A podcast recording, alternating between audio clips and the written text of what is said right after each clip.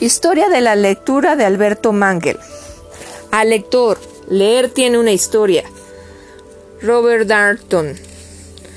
Porque el deseo de leer, como todos los otros deseos que distraen nuestras almas infelices, puede ser analizado. Virginia Woolf. Pero ¿quién será el amo? ¿El escritor o el lector? Denis Diderot. La última página. Leer para vivir. Gustave Flaubert junio de 1857. La última página, con un brazo caído a un costado y la otra mano apoyada en la frente, el joven Aristóteles, sentado en una cómoda silla y con los pies cruzados, lee lánguidamente un manuscrito abierto sobre el regazo. Un Virgilio con turbante y barba frondosa, sosteniendo unos quevedos sobre su huesuda nariz, pasa la página de un distinguido tomo en un retrato realizado quince siglos después de la muerte del poeta, descansando sobre una, un amplio escalón y apoyando delicadamente la barbilla sobre la mano derecha. Santo Domingo está absorto, eh, con el libro abierto sobre las rodillas y se olvida del mundo. Dos amantes, Paola y Francesca, están sentados, digo Paolo y Francesca, están sentados muy juntos bajo un árbol leyendo un verso que será su perdición. Paolo, como Santo Domingo, se toca la barbilla con la mano. Francesca mantiene el libro abierto, señalando con dos dedos una página a la que jamás llegarán. De camino a la Facultad de Medicina, dos estudiantes islámicos del siglo XII se detienen para consultar un pasaje en uno de los libros que llevan. El niño Jesús, con la mano en la página derecha del libro, que tiene abierto sobre piernas, explica lo que ve, lo que lee a los doctores del templo mientras ellos, asombrados pero escépticos, pasan las páginas de sus respectivos volúmenes en busca de una refutación tan hermosa como cuando vivía, observada atentamente por un perro faldero, la noble dama milanesa Valentina Balbiani, ojea un libro de mármol y sobre la tumba que reproduce un bajo relieve la imagen de su cuerpo demacrado. Lejos de la bulliciosa ciudad, entre arena y rocas ardientes, San Jerónimo, como un anciano aguardando el tren de todas las mañanas, lee un manuscrito similar a un periódico de hoy mientras, en un rincón, un león se tiende a escucharlo. El gran académico humanista Erasmo de Rotterdam cuenta a su amigo Gilbert Cousin la broma que ha encontrado en el libro abierto sobre su atril, sobre su atril. arrodillado entre adelfas en flor, un poeta indio del siglo XVII se acaricia la barba y reflexiona sobre los versos que acaba de leer en voz alta. Para captar todas todo su sabor en un libro bellamente encuadernado que lleva en la mano izquierda. De pie frente a una larga hilera de toscos estantes, un monje coreano saca una de las ochenta mil tablillas del Tripitaka coreana, una obra de siete siglos de antigüedad, y la lee en silencio y con atención. Study to be quiet. Estudia para alcanzar el sosiego. Es el consejo de un desconocido pintor de vitrales que retrató al pescador y ensayista Isaac Walton leyendo un libro a orillas del río Itchen, cerca de la Catedral de Winchester. completamente desnuda, una María Magdalena muy bien peinada y al parecer nada arrepentida, lee, acostada en una tela extendida sobre una roca en medio de soledad, un gran libro ilustrado. Valiéndose de su talento histriónico, Charles Dickens sostiene un ejemplar de una de sus novelas de la que se dispone a leer a un público entusiasta, inclinado sobre un pretil sobre el Sena. Un joven se pierde en el libro, ¿cuál será? que tiene delante de sí. Impaciente o apenas aburrida, una madre sujeta el libro, o hijo intenta seguir las palabras con la derecha sobre la página. Jorge Luis Borges, ciego, aprieta los ojos para oír mejor las palabras de un lector invisible. En un tupido bosque, sentado sobre un tronco musgoso, un muchachito sostiene con, las dos manos un libro pequeño que lee sin prisa, dueño absoluto del tiempo y del espacio. Todos son lectores y yo tengo en común con ellos sus gestos y su arte, así como el placer, la responsabilidad y el poder que encuentran en la lectura. No estoy solo. A los cuatro años descubrí que podía leer. Ya había visto innumerables veces las letras que sabía, porque me lo habían explicado.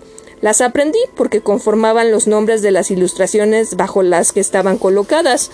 Me daba cuenta de que el niño, boy en inglés, dibujado con vigorosos trazos negros, vestido con pantalones cortos de color rojo y con una pelota verde bajo el brazo, los mismos rojos y verdes con los que estaban coloreadas las otras imágenes del libro, perros, gatos, árboles, madres altas, esbeltas, también era de alguna manera las negras formas severas situadas debajo, como si hubieran descuartizado su cuerpo para crear tres figuras muy nítidas un brazo y el torso, la cabeza cortada y perfectamente redonda, las piernas caídas. Dibujé ojos en la cara redonda y una sonrisa y también llené el círculo vacío del torso. Pero había más. Yo sabía que esas formas no solo eran un reflejo del niño, sino que también podían contarme con precisión lo que él estaba haciendo, con los brazos extendidos y las piernas separadas. El niño corre, decían las formas. No estaban saltando, como yo podría haber pensado, ni, ni, fingiendo haber quedado congelado de pronto, ni jugando un juego cuyas reglas y finalidad me eran desconocidas. El niño corre. Pero aquellas percepciones eran simples actos de magia que perdían parte de su interés porque otra persona los había ejecutado para mí. Otro lector, mi niñera probablemente me había explicado esas formas y entonces cada vez que el libro se abría y me mostraba la imagen de aquel exuberante muchacho, yo sabía cuál era el significado de las formas que había debajo. Era, desde luego, algo placentero, pero que con el paso del tiempo dejó de interesarme. Faltaba la sorpresa. Hasta que un día, desde la ventanilla de un, ventanilla de un auto, ya he olvidado el destino de aquel viaje, Vi un cartel a un costado del camino, la visión no pudo haber durado mucho tiempo, tal vez el automóvil se detuvo por un instante Quizás solo redujo la velocidad y lo, suficiente para que yo viera grandes e imponentes formas similares a las de mi libro, pero formas que no había visto antes. Sin embargo, supe de inmediato lo que eran y las oí dentro de mi cabeza, se, se metamorfosearon, dejaron de ser líneas negras y espacios blancos para convertirse en una realidad sólida, sonora, cargada de significado. Todo eso lo había hecho yo por mi cuenta, Nadie había realizado para mí ese truco de magia. Las formas y yo estábamos solos, revelándonos mutuamente en un diálogo silencioso y respetuoso. Haber podido transformar unas simples líneas en una realidad viva me hizo omnipotente. Ya sabía leer. No sé cuál era la palabra que leí hace tantos años en aquel cartel. Creo recordar que tenía varias letras A pero la repentina sensación de entender lo que antes solo podía contemplar es aún tan intensa como debió serlo entonces. Fue como si adquiriera un sentido nuevo, de modo que ciertas cosas ya no eran solo lo que mis ojos veían, mis oídos oían, mi lengua saboreaba, mi nariz olía y mis dedos tocaban, sino que eran también lo que todo mi cuerpo descifraba, traducía, expresaba, leía. Los lectores de libros, una especie a la que sin saberlo me estaba incorporando, siempre sentimos que estamos solos ante cada descubrimiento y cada experiencia, desde que nacemos hasta que morimos nos parece espantosamente única, amplia y concentra amplía o concentra una función que no es común a todos. Leer letras en una página no es más que una de, las, de sus, una de sus muchas formas. El astrónomo que lee un mapa de estrellas que ya no existen, el arquitecto japonés que lee el terreno donde se va a construir una casa para protegerla de la energía negativa, el zoólogo que lee las huellas de los animales en el bosque, la jugadora de cartas que lee los gestos de los miembros de la mesa antes de lanzar el naipe ganador, el bailarín que lee las anotaciones del coreógrafo y el público que lee los movimientos del bailarín sobre el escenario, el tejedor que lee el intrincado diseño de una alfombra que está confeccionando, el organista que lee al mismo tiempo diferentes líneas de música orquestada, el padre que lee la cara de su bebé buscando señales de alegría, miedo o asombro, el adivino chino que lee las antiguas marcas en el caparazón de una tortuga, el amante que de noche lee a ciegas el cuerpo de su amada, el psiquiatra que ayuda a los pacientes a leer sus propios sueños desconcertantes, el pescador hawaiano que lee las corrientes marinas hundiendo una mano en el agua, el granjero que lee el clima en el cielo, todos ellos comparten con los lectores de libros la habilidad de, de, descifrar y traducir signos. Algunos de estos actos de lectura están matizados por el conocimiento de que otros seres humanos crearon la cosa leída con ese propósito específico. La notación musical o las señales de tráfico, por ejemplo, o que lo hicieron los dioses en el caparazón de la tortuga en el cielo nocturno. Otros están relacionados con el azar, y sin embargo en todos los casos es el lector quien interpreta el significado, es el lector quien atribuye o reconoce en un objeto, un lugar o un acontecimiento cierta, cierta legibilidad. Es el lector quien debe adjudicar sentido a un sistema de signos para luego descifrarlo. Todos nos leemos a nosotros mismos y al mundo que nos rodea para para ¿qué? Para po, poban una tercera una ternera de tres años que luego adereza probar será pero no está la R probar una ternera de tres años que luego aderezaban para la cena no, no, no. Espérate, creo que me brinco una página. Sí, me brinco. Poder, perdón. Para poder vislumbrar, me brinqué páginas, lo siento. Poder vislumbrar qué somos y dónde estamos. No podemos hacer otra cosa que leer, leer, leer. Casi tanto como respirar es nuestra función primordial. No aprendí a escribir hasta mucho después, cuando cumplí los siete. Tal vez podría vivir sin escribir.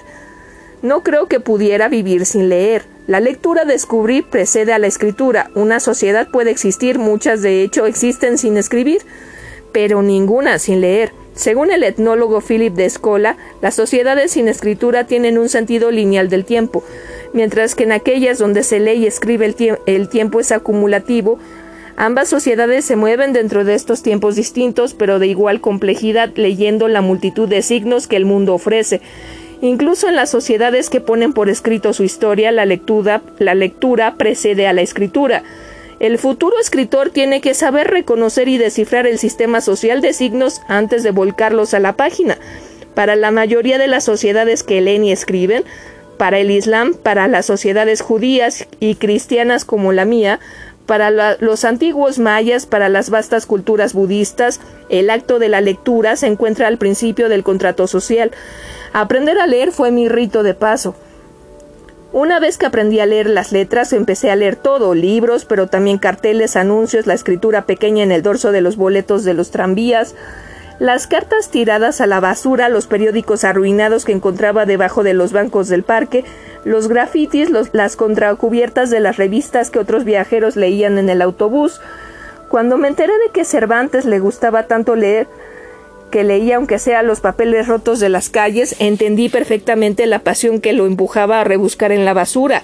El culto al libro, ya sea un pergamino en papel o en pantalla, es uno de los dogmas de una sociedad que lee y escribe.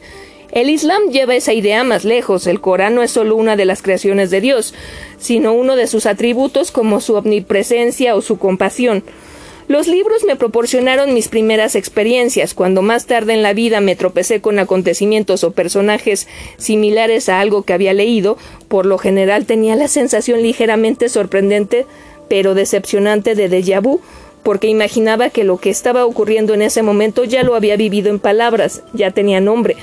El texto hebreo más antiguo que se conserva sobre el pensamiento sistemático y especulativo, el Sefer Yesira, escrito en el siglo III, afirma que Dios creó el mundo por medio de 32 caminos secretos de sabiduría, 10 números o sefirot y 22 letras. A partir de los sefirot se crearon todas las cosas abstractas y a partir de las 22 letras todos los seres reales en los tres estratos del cosmos, el mundo, el tiempo y el cuerpo humano. El universo en la tradición judeocristiana se concibe como un libro hecho de números y letras. La clave para entender al universo está en nuestra, en nuestra habilidad para leer adecuadamente esos números y letras y en el saber cómo combinarlos para aprender a dar vida a alguna parte de este de ese texto colosal a imitación de nuestro hacedor. Según una leyenda medieval, los eruditos talmúdicos Hanani y Hoshaya Estudiaban una vez a la semana el Sefer Yesirá y mediante la combinación correcta de letras creaban una ternera de tres años que luego aderezaban para la cena. Mis libros eran para mí transcripciones o glosas de aquel otro libro colosal. Miguel de Unamuno, en un soneto, habla del tiempo cuya fuente se encuentra en el futuro, Mi vida de, lector me daba la misma impresión de fluir contra la corriente, viviendo lo que ya había leído. Por la calle en la que vivíamos merodeaban aventureros dedicados a sus turbios asuntos. El desierto que no, no, no estaba lejos de nuestra casa de Tel Aviv, donde vivía hasta los seis años, era prodigioso, porque yo sabía que había una ciudad de bronce enterrada bajo sus arenas. Junto a la carretera asfaltada, la gelatina de frutas era una misteriosa sustancia que aún no había visto, pero que conocí a través de los libros de Nick Bliston, Y que jamás alcanzó cuando por fin la probé la calidad de aquella ambrosia literaria. Le escribí una carta a mi lejanísima abuela quejándome de alguna desgracia menor, confiando en que ella se convertiría en el manantial de la misma magnífica libertad que encontraban los huérfanos de mis libros cuando recobraban parientes perdidos. En lugar de consolarme de mis penas, la abuela mandó la, carta a mis padres, que encontraron mis quejas poco divertidas. Yo creía en la brujería y estaba seguro de que algún día se me concederían los tres deseos que incontables historias me habían enseñado a utilizar con buen criterio. Me preparé para encuentros parlantes con la violencia de hechiceros y piratas, hice planes muy complicados para viajar hasta islas que serían escenarios de aventuras en las que Simbad se convertiría en mi amigo del alma. Tan solo cuando años más tarde rocé por primera vez el cuerpo de mi amante, comprendí que en algunos casos la literatura puede no alcanzar la altura de la realidad. Stan Persky, el ensayista canadiense, me dijo en una ocasión que por cada lector debe haber un millón de autobiografías.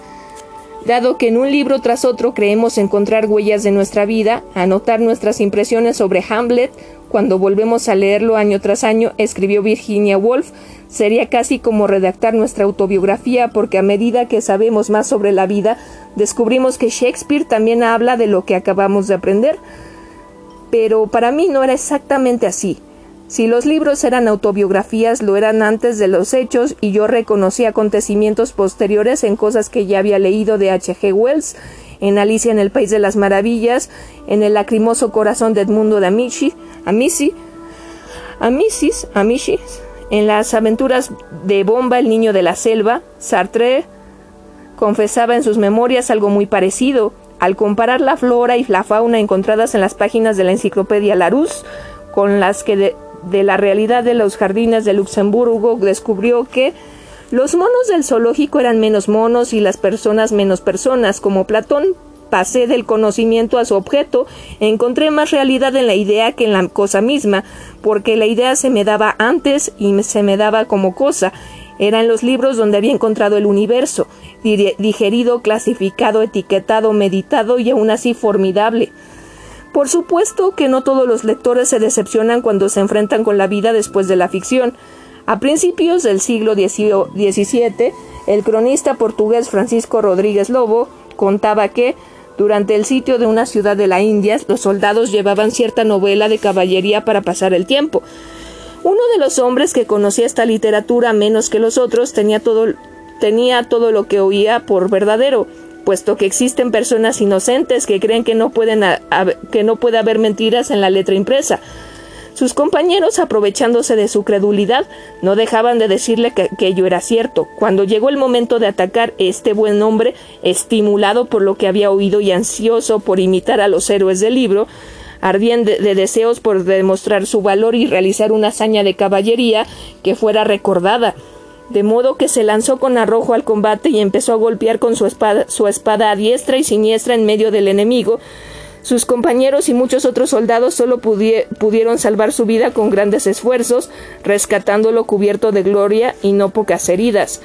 Cuando sus amigos le reprocharon su imprudencia, él contestó que no hizo ni la mitad de lo que cada noche leía de cualquier caballero de su libro, y desde ese momento fue reconocido por su valentía.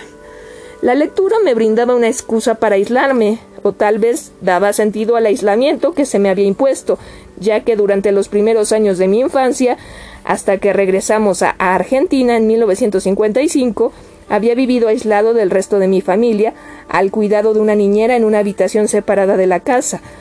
Por entonces mi lugar preferido para leer era el suelo de mi habitación, poco abajo, los pies enganchados en los travesaños de una silla, perdón, boca abajo, los pies enganchados en el travesaño de una silla, Más adelante, la cama, cuando ya era de noche, se convirtió en el sitio más seguro y apartado en la nebulosa región entre la vigilia y el sueño. No recuerdo que me sintiera solo, de hecho en las escasas ocasiones en que se me reunía con otros niños, sus juegos y sus conversaciones me parecían mucho menos interesantes que las aventuras y los diálogos de mis libros. El psicólogo James Hillman sostiene que quienes han leído cuentos o quienes han escuchado leer en la, en la infancia se encuentran en mejores condiciones y tienen un pronóstico más favorable que aquellos pacientes que no los, no los, no los han conocido. Lo que se recibe a una edad temprana y está relacionado con la vida ya brinda en sí, en sí una perspectiva de la vida. Para Hillman estas primeras lecturas se, se convierten en algo vivido y, y vivido a fondo, una manera en la que el alma se zambulle en la vida. A esas alturas y por esa razón he vuelto una y otra vez y sigo haciéndolo. Como mi padre era diplomático y viajábamos mucho, los libros me proporcionaban un hogar permanente que podía habitar en cualquier momento y como yo quisiera, por muy extraño que fuera el cuarto en el que tenía que dormir o por, o por muy ininteligibles las voces al otro lado de la puerta. Muchas noches encendía la luz de mi mesilla, mientras mi niñera trabajaba con su máquina de tejer o roncaba en la cama vecina e intentaba al mismo tiempo terminar el libro que estaba leyendo y retrasar el final lo más posible, retrocediendo algunas páginas en busca de algún pasaje que me hubiera gustado o para comprobar detalles que pudiera habérseme escapado. Nunca hablaba con nadie de mis lecturas, la necesidad de compartirlas llegó más tarde. En aquella época yo era absolutamente egoísta y me identificaba por completo con los versos de Stevenson. Así el mundo y yo era rey. Para mí zumbaban las abejas, volaba para mí las golondrinas. Cada libro era un mundo en sí mismo, donde yo me refugiaba, aunque me sabía incapaz de crear relatos como los que escribían mis autores preferidos, me parecía que con frecuencia mis opiniones coincidían con, los, con las de ellos y recurriendo a la frase de Montaigne, me acostumbré a seguirlos desde lejos murmurando así es, así es. Más tarde pude disociarme de esas ficciones, pero durante mi infancia y buena parte de mi adolescencia, lo que estaba en el libro, por fantástico que fuera, era verdad en el momento de leerlo, y tan tangible como el material en que estaba hecho el libro. Walter Benjamin describió la misma experiencia, que fueron mis primeros libros para mí. Para recordarlo tendría que olvidar primero todo lo demás que sé sobre los libros. Es verdad que todos los conocimientos que hoy tengo sobre ellos descansan sobre la disposición con que en su momento me abría los libros. Pero si bien ahora el contenido, el tema y la materia son cosas distintas del libro, antes estaban sola y exclusivamente en él, sin ser más externos o independientes que hoy son números de página o el tipo de papel con que, se está eh, con que están hechos. El mundo que se revelaba en el libro y el libro mismo no debía separarse bajo ningún concepto, de modo que con cada libro también estaba plenamente allí al alcance de la mano su contenido y su mundo.